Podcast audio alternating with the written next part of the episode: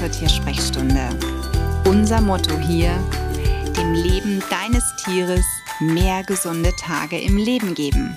Ich bin Sonja und ich würde sagen, lass uns loslegen. Ja, da bin ich auch schon wieder. Ich freue mich, dass du eingeschaltet hast. Hallo und einen schönen Tag wünsche ich dir.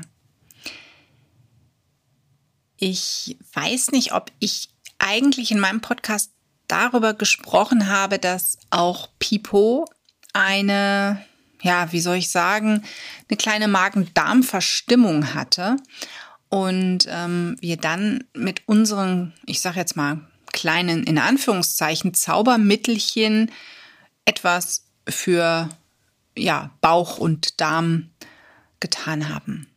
Der Output musste wieder schöner werden, zwingend, denn Pipo hatte totalen Durchfall und ähm, Durchfall ist immer ein Symptom, gerade wenn es wirklich wässrig ist, dass da irgendwas drin ist, was raus muss.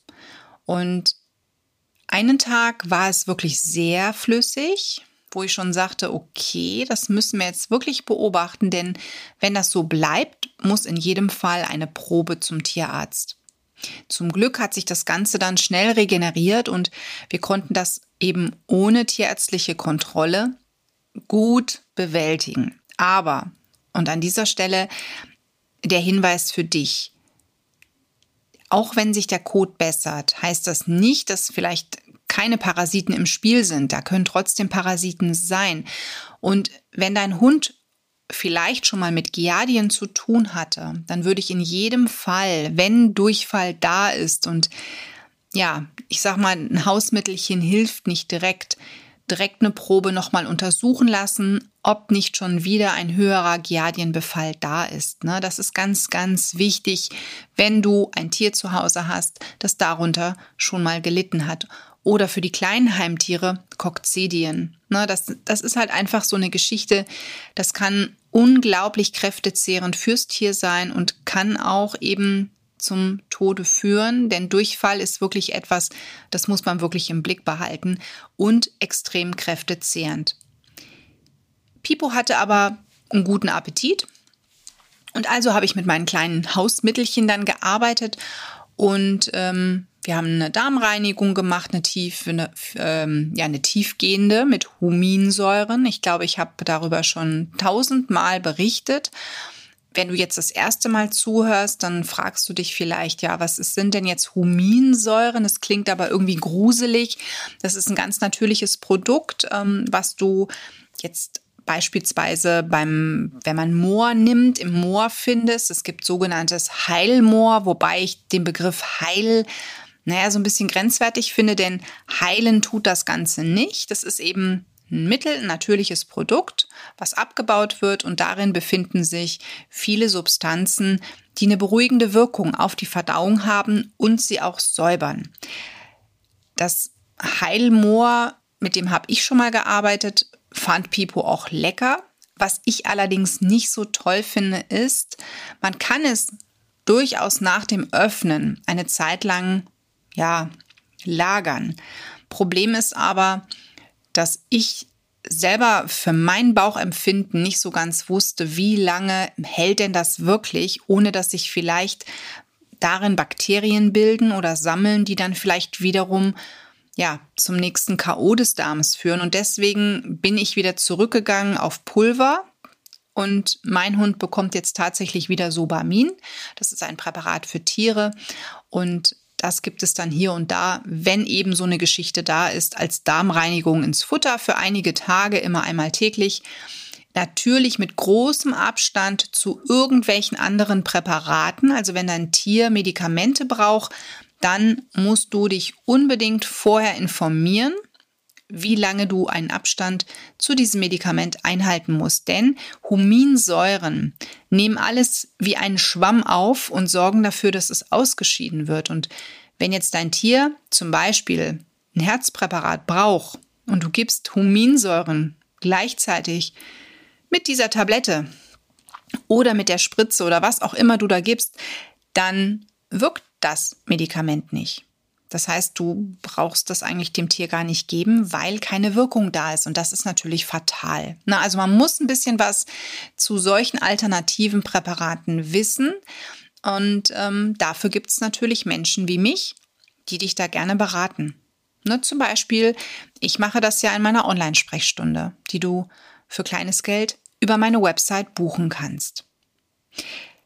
Worauf ich aber in dieser heutigen Folge eigentlich kommen möchte, ist, dass nach dieser ganzen Bauchwehgeschichte Pipo wirklich lange Zeit gebraucht hat, bis er wieder so richtig normal war, was das Grasen betrifft.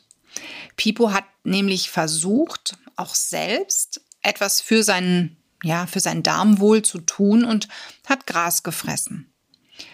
Ich habe manchmal schon gedacht, ich habe da eine Kuh stehen am Straßenrand, wenn er dann wieder irgendwo tolle Gräser gesehen hat, weil er wollte partout nicht weitergehen, er wollte jetzt da in Ruhe grasen.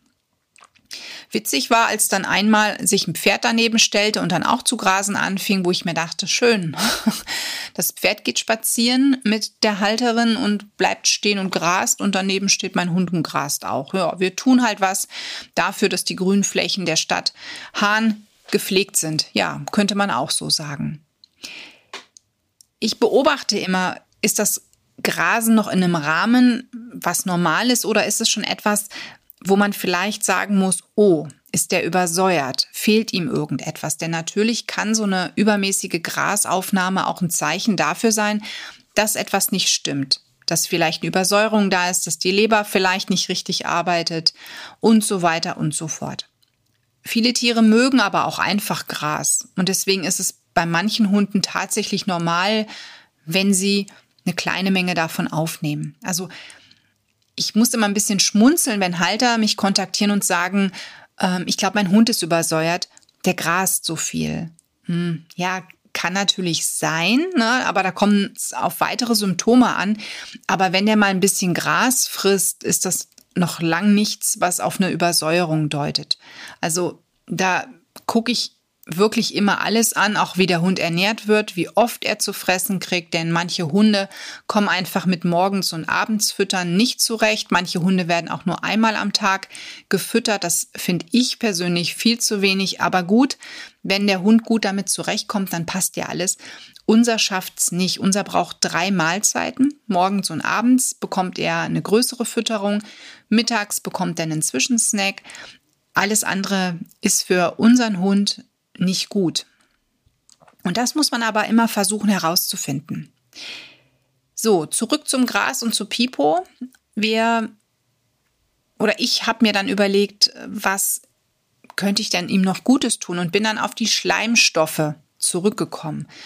Ulmenrinde oder Flohsamenschalen. Und beides habe ich im Hause, habe dann die Flohsamenschalen genommen, habe sie aufquellen lassen. Ich habe da immer so mein kleines Marmeladenglas aus, ähm, ja, ich weiß nicht, wie viel Liter da Flüssigkeit reinpasst. Ich glaube 200 Milliliter Flüssigkeit ist das.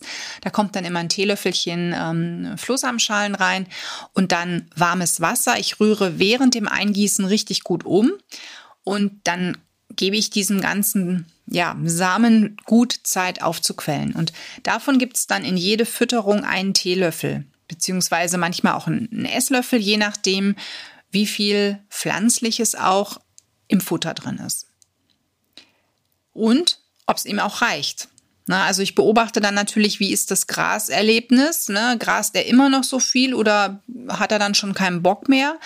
Und mittlerweile sind wir bei einem Esslöffel angelangt von der Dosierung her pro Mahlzeit und ja, grasen ein bisschen was mal so als Zwischensnack beim Spazierengehen, aber ansonsten überhaupt nicht mehr die Menge. Und vor allen Dingen der Kot ist richtig toll geworden. Wirklich toll. Und was ich mir dann letztens noch überlegt habe, war, warum kombiniere ich nicht? Weil Pipo hasst Ulmenrinde Warum kombiniere ich nicht so ein bisschen die Ulmenrinde mit Flohsamenschalen? Also gemischt, halber Teelöffel Flohsamenschalen, halber Teelöffel Ulmenrinde zusammengefügt, aufquellen lassen, gegeben. Fand er besser. Und dann gab es letztens nochmal ein Darmaufbauprodukt. Das mache ich immer regelmäßig mit ihm. Und zwar aus dem Hause Pernaturam, das Enterogan. Finde ich ein super Präparat für Hunde, wenn die halt mal hier und da mit dem Bauch zu tun haben oder auch mit Parasiten schon mal zu tun hatten. Dann gibt es bei mir wirklich ab und zu mal so über 14 Tage so eine kleine Kur. Und Pipo hatte ja was an der Verdauung. Ergo habe ich dann gesagt, weißt du was, wir machen das jetzt nochmal ganz ans Ende der Darmsanierung. Und ich bin jemand, ich finde das immer so, ja, so viel, wenn man sagt, so, jetzt gibt es die Flohsamenschalen ins Futter, dann kommt noch das hinzu und das auch noch und das mache ich morgens und das mache ich abends. Für mich muss vieles schnell, schnell gehen und für mich muss auch vieles ähm, praktikabel sein. Und ich habe mir dann gedacht, warum fügst du nicht diesen kleinen Messlöffel Enterogan in die Flohsamenschalen, die du aufquillst? Dann kann das schön ziehen, ist nicht schädlich, wird im Kühlschrank kalt gelagert. Probier das doch mal aus. Und ich muss dir sagen, mega.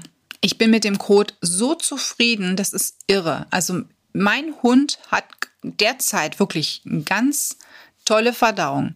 Richtig gut.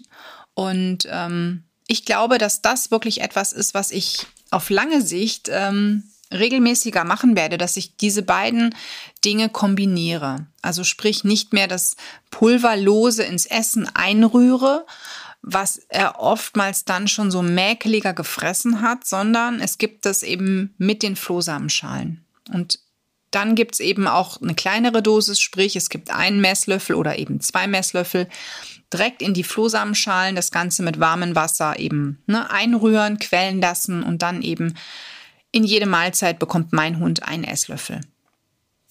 Ich finde es einen tollen Tipp. Vor allen Dingen habe ich es jetzt viel einfacher. Ich kann nämlich wieder die ganzen Pülverchen irgendwo hinräumen. Es steht nichts im Weg, ne, weil ich sage so, jetzt brauchst du das und dann brauchst du das und dann brauchst du das. Sondern ich habe mein Glas im Kühlschrank, nehme das dann raus, nehme dann auch das Futter raus, äh, lasse das Futter auch eben ein bisschen Zimmertemperatur bekommen, weil ganz aus dem Kühlschrank füttern finde ich auch nicht so optimal. Von Martina Steinemann kam auch der tolle Tipp, Futter immer mit warmem Wasser angießen oder ansetzen, dann äh, ist das für die Verdauung auch noch mal besser. Das machen wir nämlich auch schon lange unbewusst, aber dank Martina jetzt auch bewusster. Und dann kommt eben dieser Esslöffel rein, den rühre ich ein bisschen ein und siehe da, der Code passt.